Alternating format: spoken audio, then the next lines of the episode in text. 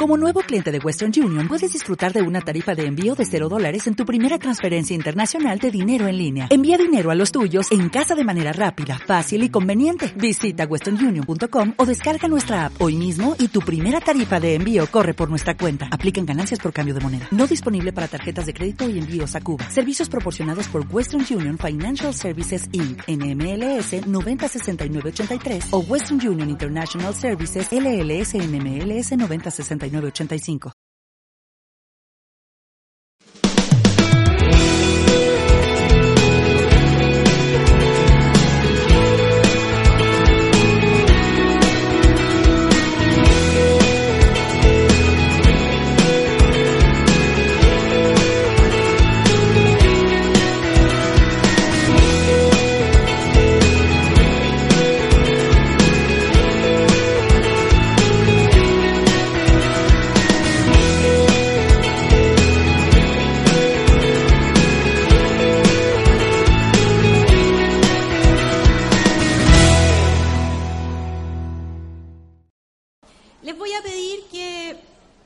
985. enciendan sus Biblias en Apocalipsis 21.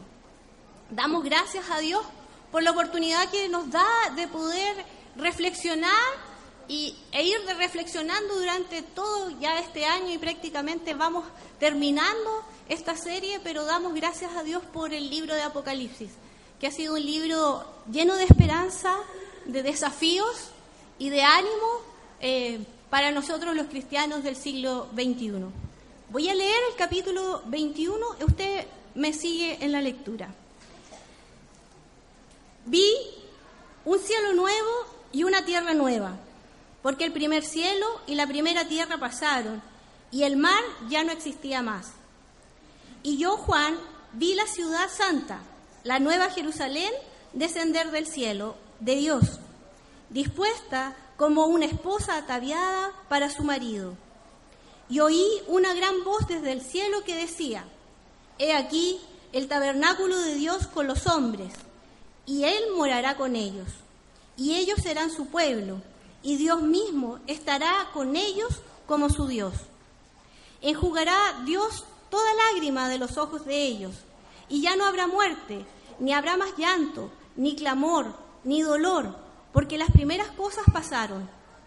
Y el que estaba sentado en el trono he aquí, yo hago nuevas todas las cosas. Y me dijo, escribe, porque estas palabras son fieles y verdaderas.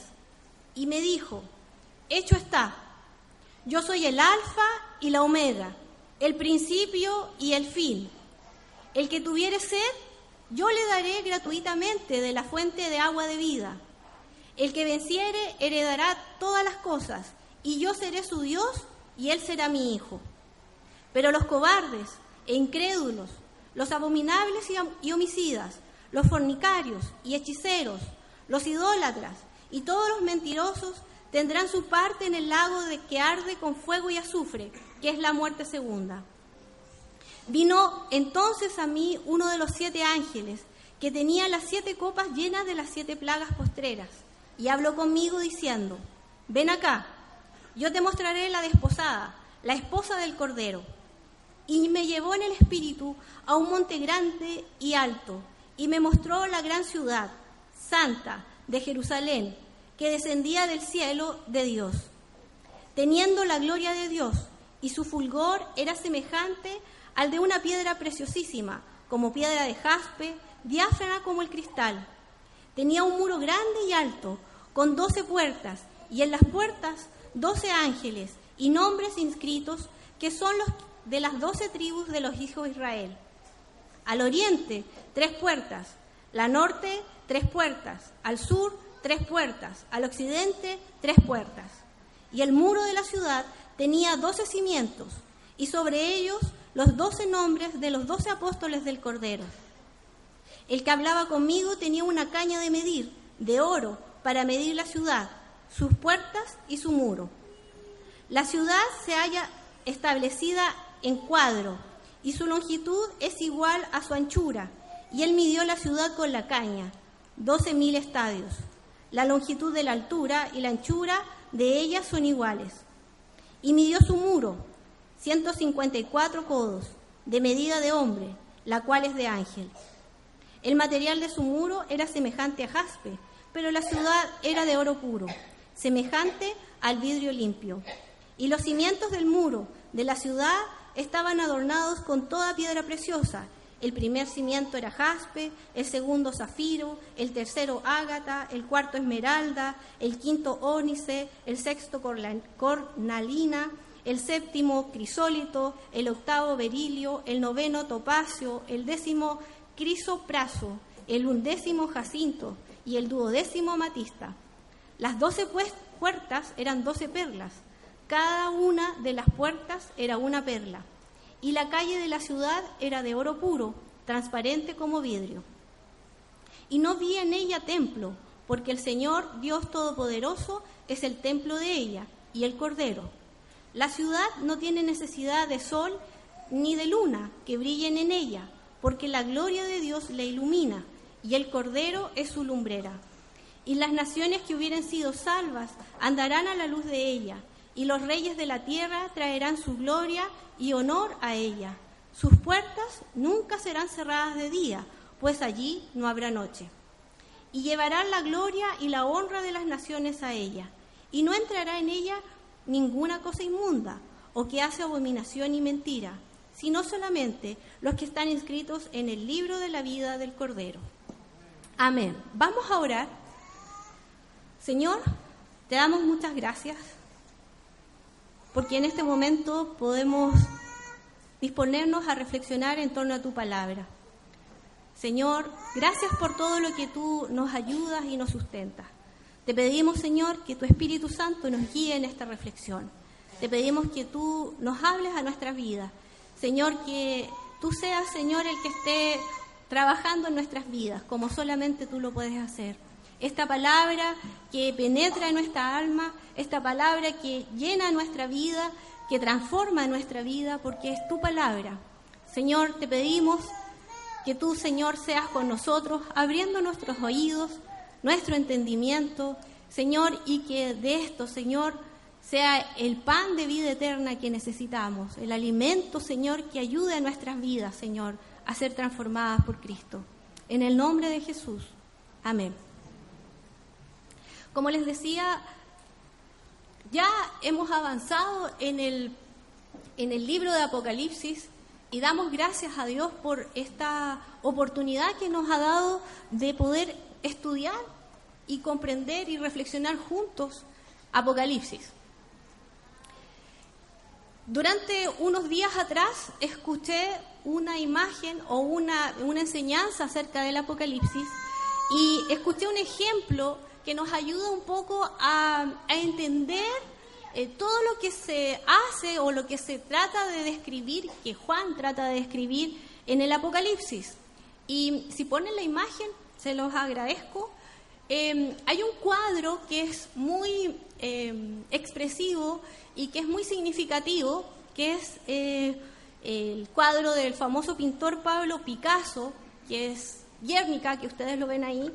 Este cuadro em, fue pintado entre los meses de mayo y junio de 1937 y su título explica un poco eh, y nos narra y nos trata de dar la imagen del bombardeo que ocurrió el 26 de abril de ese año en la Guerra Civil Española.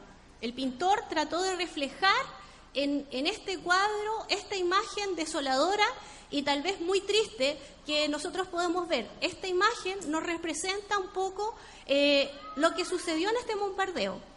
No sé si ustedes lo pueden ver, tal vez en eh, buscarlo después, más adelante, en su casa, por internet. Pero Guernica nos ayuda un poco a entender. No estamos presentes, no estábamos presentes en ese bombardeo, pero entendemos y esta figura nos grafica el momento que sucedió ahí. A pesar de, su título y de las circunstancias, eh, no, no nos dice muchas cosas, solamente nosotros lo podemos interpretar al ver esta imagen. No fuimos presentes, vuelvo a decir, en este bombardeo. Tampoco el pintor, pero sí puede reflejar el dolor, la desesperación y la muerte. Su, interpretación de esta obra es bastante subjetiva, pero es también muy controversial entre, entre los estudiosos del arte. Pero esta obra de arte nos ayuda a entender un poco y es símbolo en el siglo XX de lo que es la destrucción, los sufrimientos y todo lo que puede producir una guerra para los seres humanos. Se tomó entre todos los cuadros, todas las pinturas artísticas, este cuadro en el siglo XX puede representar lo que simboliza la guerra en muchas otras partes, en muchas otras naciones. ¿Por qué quise dar este ejemplo? Esto es lo que nosotros podemos ver y entender. En cierta forma es lo que las imágenes del Apocalipsis nos quieren dar a entender y ver. Juan está viendo, está observando, recibe la visión de lo que está permitiéndole Dios ver en cada capítulo y en cada visión que nosotros nos enfrentamos en el Apocalipsis. Pero Él tiene el desafío de entender esto y llevar esta realidad que Él está viendo al lenguaje y a imágenes de su tiempo. En cierta forma, el Apocalipsis nos muestra cómo es Guernica. En las cosas que hay, el pintor también tuvo que presenciar e interpretar lo que estaba pasando en esta guerra civil. Lo mismo Juan, ver esta situación, lo que le están viniendo, lo que le están diciendo, lo que está observando, lo que está viendo en este capítulo 21, esta ciudad, esta imagen eh, esplendorosa de la gloria de Dios, la tiene que transcribir en un lenguaje y en imágenes que los primeros oyentes, la iglesia que estaba en formación, y nosotros ahora, los oyentes posteriores, tenemos que percibir. Es un poco ese ejemplo el que nos tal vez nos ayuda a percibir lo que está en el Apocalipsis. Son imágenes, son visiones que Juan trata de aterrizarlas a la realidad que él conoce, a la realidad del ser humano y que, que puede con su lenguaje, tras poder decir lo que él está viendo, que no lo puede contemplar. Y hay veces que es tan eh, ilógico porque hay, hay situaciones en el 21 que uno dice, ¿cómo el oro va a ser transparente como vidrio? ¿Se dan cuenta? Es como raro, porque uno dice, ¿cómo el oro, yo conozco el oro, y uno dice, ya, todos conocemos más o menos el oro, pero el oro no es transparente como vidrio. Es sólido y tiene un color y, y es un metal y, y, los y no es. Pero Juan en su esplendor, en lo que ve, en lo que puede percibir de, de toda esta realidad, está observando algo para que nos, a nosotros nos quede como una imagen un poco más clara. Las imágenes que están en este capítulo 21 son tres. La imagen de un cielo nuevo y una tierra nueva, de una ciudad santa y de una novia vestida para su prometido. Recordemos que ya ha pasado que la derrota del mal, la derrota de todos los opositores de Dios ha terminado. Y en el capítulo 20 y en los capítulos posteriores estamos viendo que ya no hay nada, no hay mal, el mal se ha muerto, ha, desaparecido, y es en ese momento que puede descender la gloria y el esplendor en plenitud de Dios. Dios está mostrando un proyecto totalmente nuevo de una ciudad, de, su idea, de su realidad. Dios hace descender algo nuevo totalmente nuevo. Y Juan describe de un cielo y una tierra nueva. Algo que nadie ha visto y que en este momento, en el capítulo 21, Juan percibe que es una realidad. Algo que Dios ha creado, algo que Dios ha hecho y nadie nunca lo ha visto. Una realidad completamente desconocida y diferente a la que Juan había visto en, su tiempo. Hay una pregunta que tal vez como lectores del capítulo 21 nos vamos a hacer, porque Juan dice, vi un cielo y una tierra nueva. ¿Y qué pasó con el mar? ¿Por qué el mar no existe en este momento? Bueno, hay que entender algo de la cultura de ese tiempo. ¿Por qué no hay y por qué Juan no mira y no observa un mar? Porque en la cultura el mar era el lugar de las bestias, el lugar donde habitaba el mal, todo lo impuro, todo lo que no era de Dios, habitaba en el mar. Por lo tanto, en esta nueva realidad, donde Dios reinará y reina en plenitud, como ya no hay mal, el mar, que era un espacio culturalmente enfocado hacia el mar, Juan no lo ve, no existe para él. Recordemos que, por ejemplo, en el capítulo 13 de Apocalipsis, en el 1, ¿de dónde desciende esta bestia del mal que representa el mal? Es de él, desde el mar. ¿Sí? Soy, hay una, otra, otro ejemplo que podríamos dar, que es cuando, ¿se acuerdan el endemoniado gadareno en, en los evangelios? ¿Sí? Cuando son libertados, Jesús eh, ora por este endemoniado y los demonios se van a los cerdos y los cerdos ¿dónde caen? Al mar. Lo impuro, lo, lo, demoníaco, el mal está representado en, en, este, en esta en este lugar específico y geográfico, el mar. Culturalmente, entonces, el mar representaba la habitación donde estaban estos, eh, este mal. Como vuelvo a decir, el mal había sido erradicado, Satanás y todo había terminado, obviamente que en este capítulo 21 Juan ve descender un cielo nuevo y una tierra nueva. La imagen de la ciudad es otra imagen que es bastante interesante de comprender y de hablar y reflexionar juntos. La ciudad que desciende tiene un nombre, no es cualquier ciudad, es la Nueva Jerusalén. Este reino de Dios es construido por Él. Y si recordamos, hay una ciudad antagónica en todo el libro del Apocalipsis. ¿Cuál es? Babilonia, que simboliza todo lo que la humanidad construye y que no es muy buena. ¿Se dan cuenta que hay dos ciudades que son antagónicas? La, Babilonia o Roma y la Nueva Jerusalén, que representa todo lo que es Dios, que representa todo lo que construye Dios nuevo, en una realidad nueva. Está la antigua, la Babilonia, la antagónica, el, el enemigo de este, de este de esta narración está en Babilonia, en Roma, y este ha desaparecido. Entonces, nuevamente Juan quiere descender una nueva ciudad construida no por seres humanos, sino que ya construida por Dios.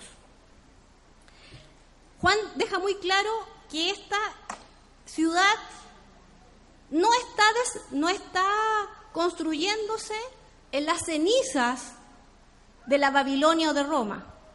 No es que resurja la Babilonia, sino que lo hace gráfico porque él dice, yo veo descender desde el cielo esta nueva ciudad. No se va a reconstruir sobre fundamentos humanos o sobre fundamentos, eh, se podría decir, eh, de pecado, sino que totalmente nuevo y totalmente realizado por Dios. La ciudad como una estructura grande, macro, es símbolo de la sociedad humana. Pero hay otra imagen que también la vemos en el Apocalipsis, que es esta novia vestida para su esposo, para su prometido, que es también una estructura más pequeña que también está dentro de nuestra sociedad y que simboliza la intimidad.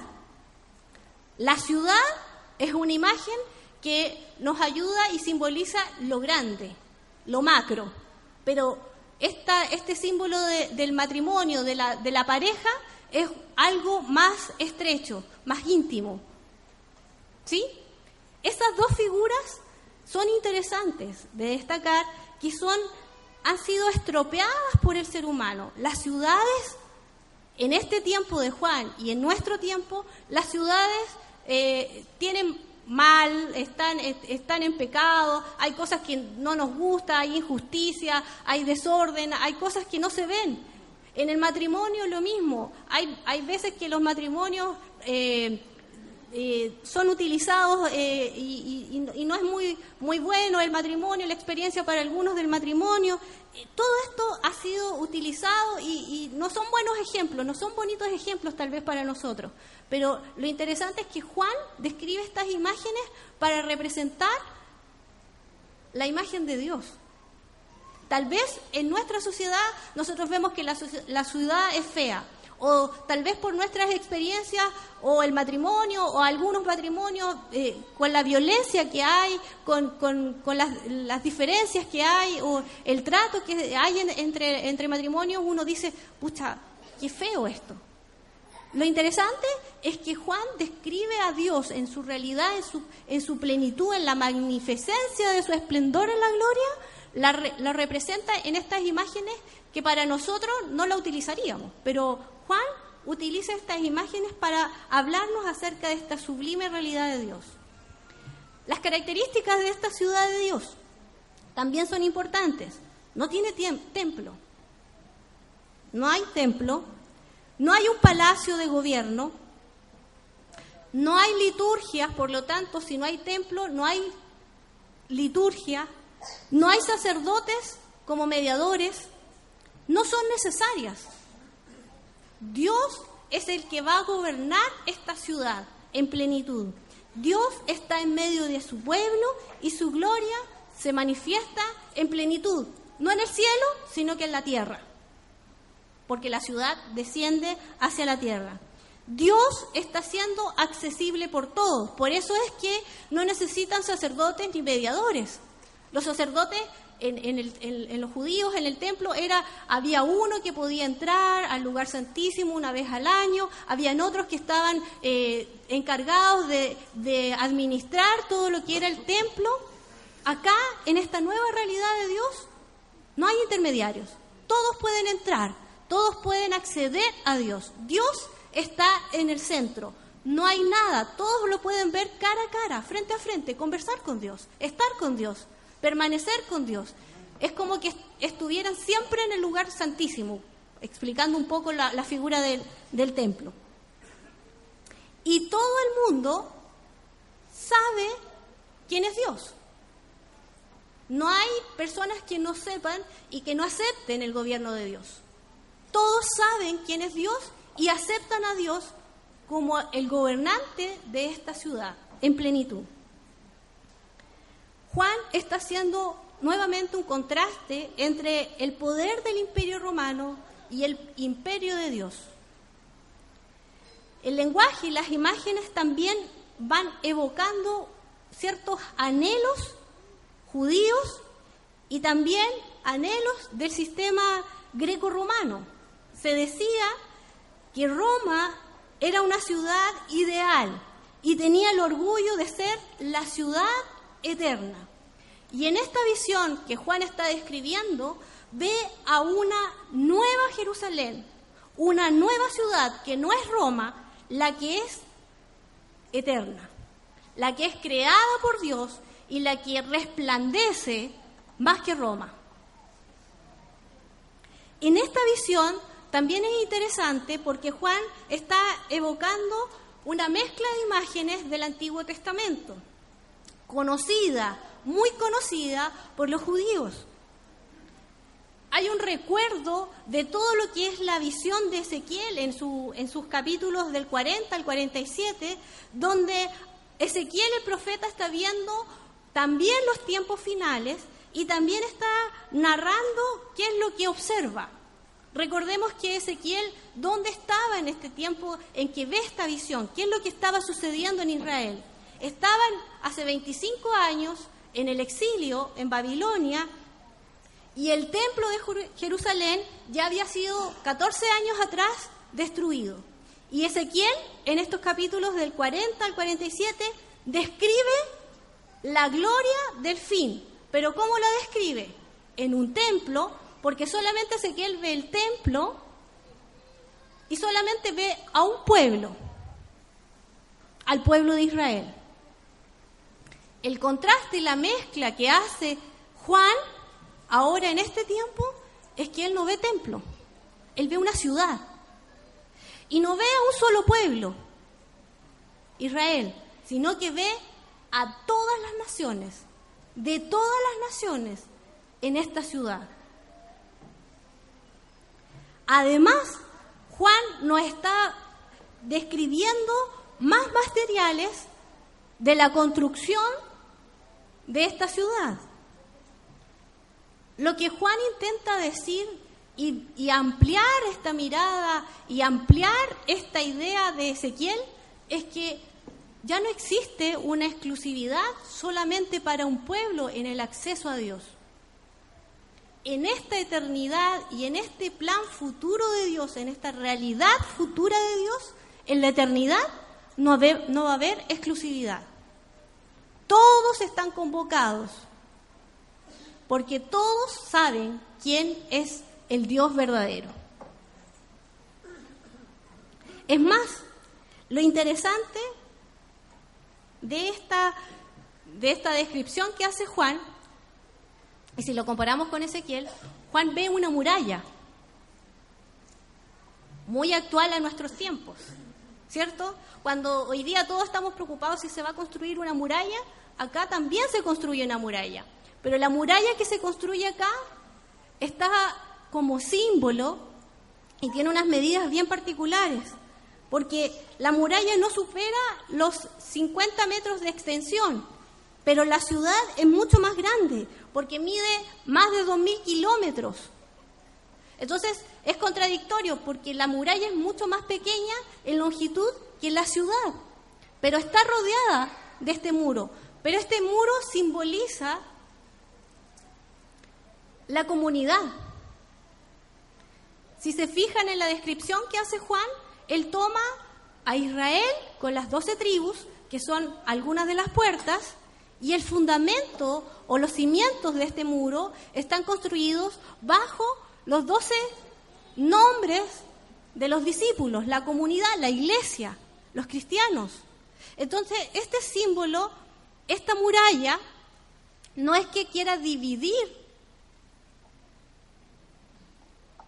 a la ciudad de otra sino que este muro es un símbolo de comunidad, de unión de, de estas dos realidades que Juan está viendo, de los judíos, del pueblo de Israel, con los cristianos.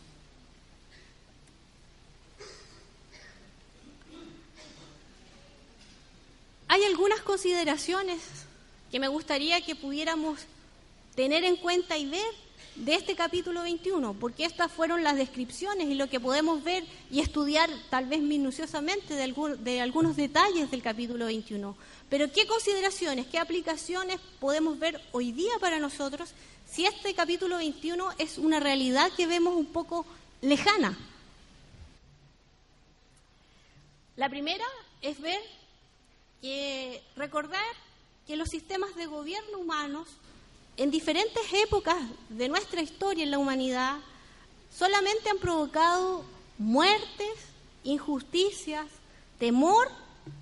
Y si hoy miramos a nuestra realidad, seguimos teniendo temor por los gobernantes que salen en diferentes naciones, no sabemos qué es lo que va a suceder, Hoy en día eh, las noticias están preocupadas si hay un gobernante que va a seguir con los tratados o no va a seguir con los tratados y en cierta forma hay un, desconcierto, un temor. Temor por este gobernante que ha salido en una nación X y que no sabemos cómo va a reaccionar. Todos estamos esperando que reaccione bien, pero no sabemos. Todos estamos con temor. Pero ¿qué es lo que nos deja el capítulo 21 y qué es lo que nos recuerda? Nos da esperanza, nos da un anhelo de una realidad diferente, que cuando Dios gobierna en plenitud en la tierra, no habrá temor. No habrá muerte.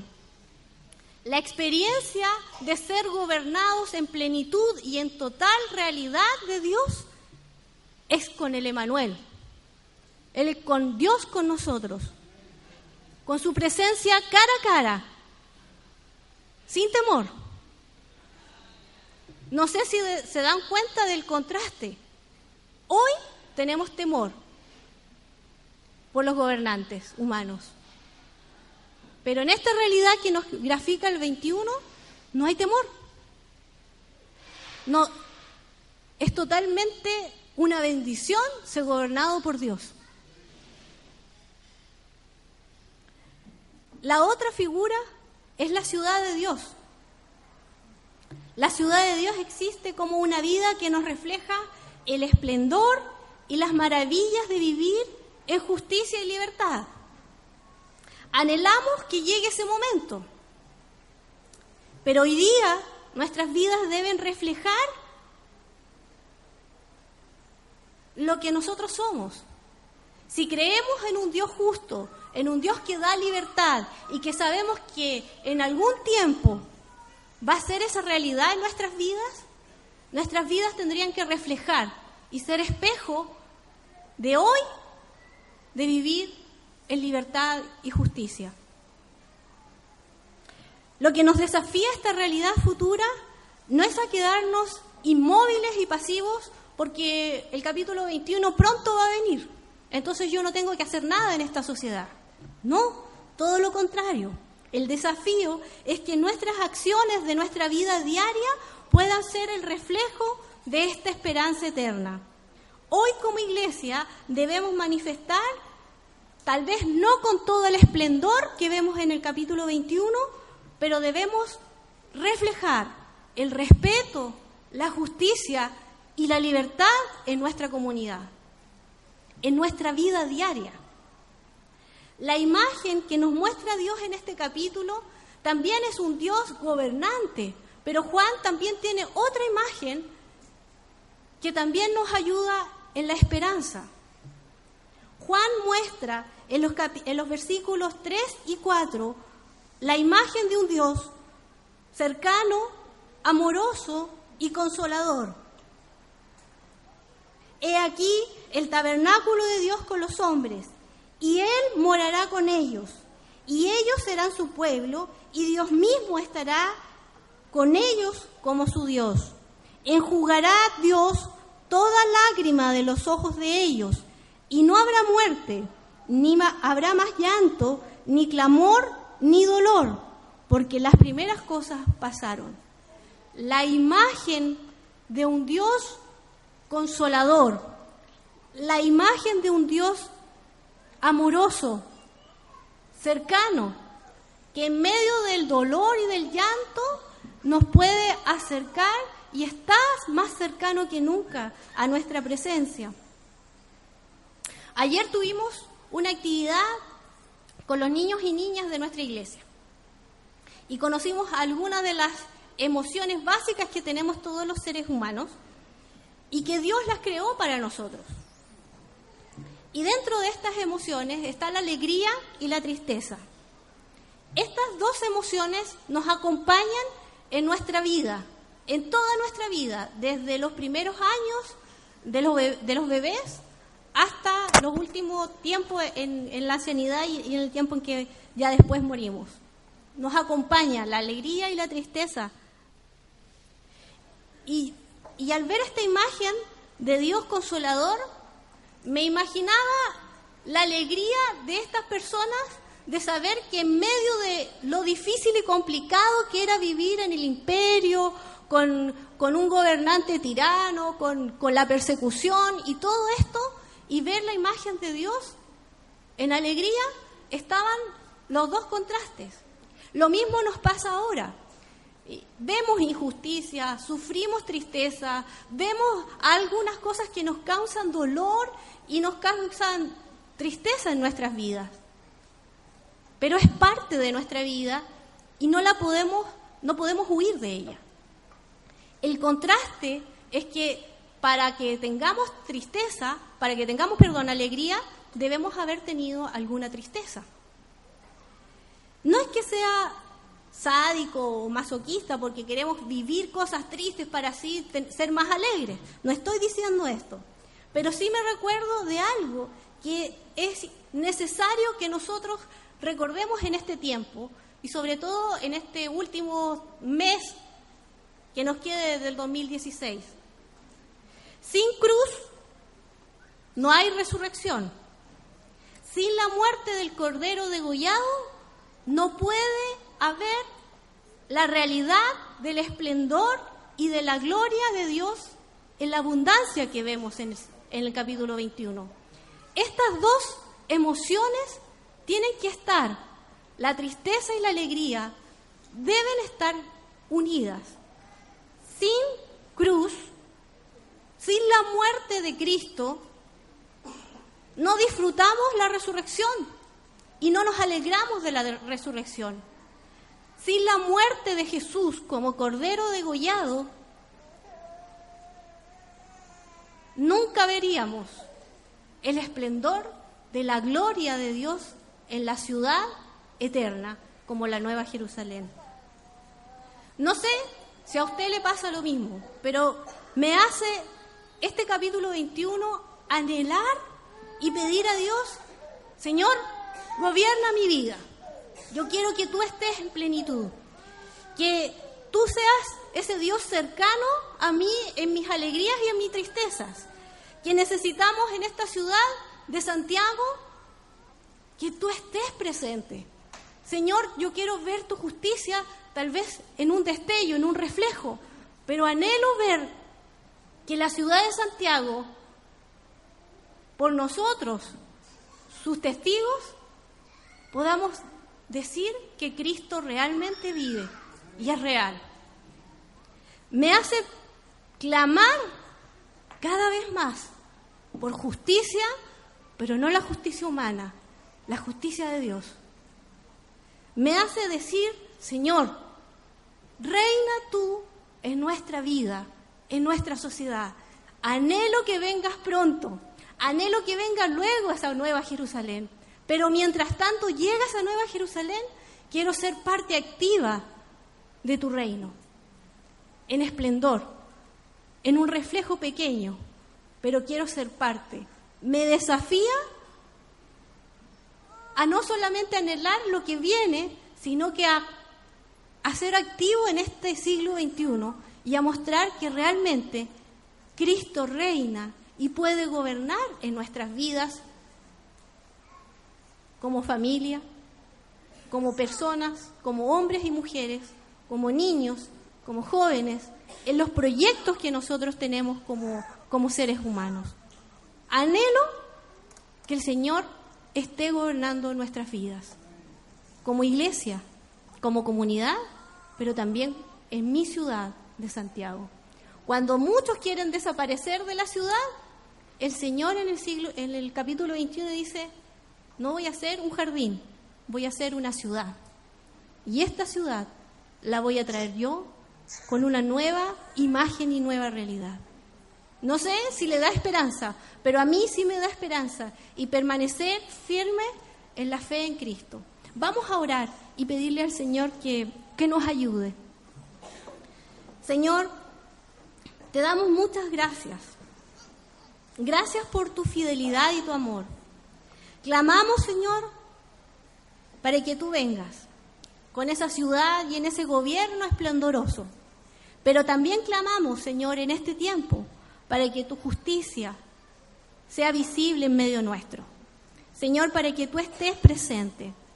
Ayúdanos a ser testigos fieles de Jesús en los diferentes lugares donde nos movemos en esta ciudad, que, Señor, sabemos que necesita de ti. Pero Señor, nosotros somos partes activos. Agentes importantes de esto somos nosotros, la iglesia. Y te pedimos que podamos ser reflejos de tu amor, reflejos de tu respeto, reflejos de tu justicia, de tu libertad y de tu inclusión, Señor. Gracias por todo lo que tú seguirás haciendo con nosotros. En el nombre de Jesús. Amén. ¿Te preocupas por tu familia? Entonces, ¿por qué darles solo huevos ordinarios cuando pueden disfrutar de lo mejor? Eggland's Best, los únicos huevos con ese delicioso sabor fresco de granja, además de la mejor nutrición, como 6 veces más vitamina D, 10 veces más vitamina E y 25% menos de grasa saturada que los huevos regulares, además de muchos otros nutrientes importantes. Así que, dales los mejores huevos. Eggland's Best, mejor sabor, mejor nutrición, mejores huevos.